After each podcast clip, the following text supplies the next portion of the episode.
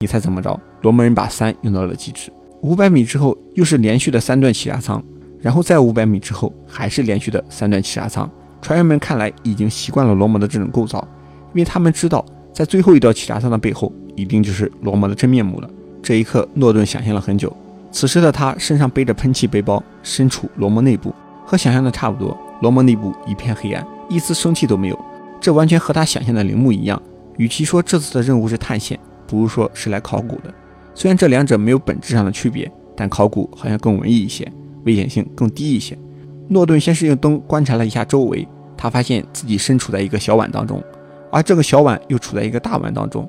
当照明弹的光源散射在罗摩内部时，诺顿改变了自己当初的想法。他身处的位置是气闸舱口，在他的另外两个方向上还有两个一模一样的气闸舱口，这点他早就想到了。但令他没想到的是，罗摩内部完全就是一个圆柱形的世界。这个世界的宽度至少有十公里，长度没法估计。整个圆柱形的世界内壁上有太多形形色色的东西，诺顿一时间脑子空白，丝毫想不起来刚才看到了什么。只记得罗摩内壁的世界上形形色色、密密麻麻。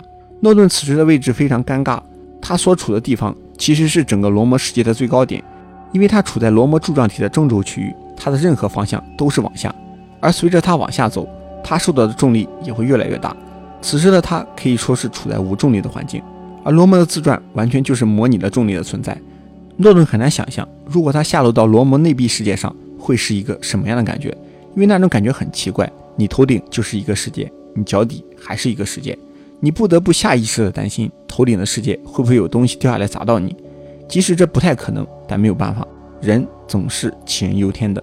诺顿回过神来。他利用照明弹还未消失的光线，努力熟悉这个世界。由于距离地面还是太远，他很难用肉眼看清地面上那些整整齐齐、像网络一样的设计到底是什么，像是路，又像是沟渠。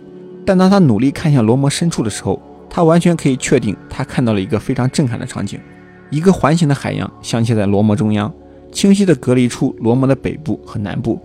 但这个海洋显得有些诡异，它整个被冰封起来，完全看不出一丝生机。与其说是海，更像是块巨大的环状黑玻璃。诺顿处在的位置，他们自己取了个名字，叫做正轴区。正轴区有三个碗，每个碗都是一个气闸舱口，每个气闸舱口都有扶梯一直向外延伸。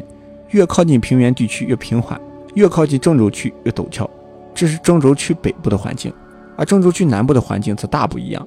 南部的正轴区没有扶梯，没有气闸舱口，只有一根巨大的尖刺，有好几公里长，周围还有六根小一些的尖刺。船员们完全不知道这些东西是用来干嘛的。罗摩内壁的世界被他们称作中央平原，虽然这个世界更像是卷轴卷起来的，但他们一致认为这个称呼很合适。中央平原从北到南约有五十公里，中间被柱面海隔断，柱面海中间还有一座巨大的岛屿，上面有很多高层的建筑，船员们把它叫做纽约。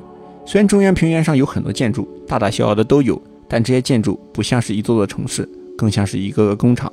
因为这里的建筑没有门，也没有窗户，更没有人。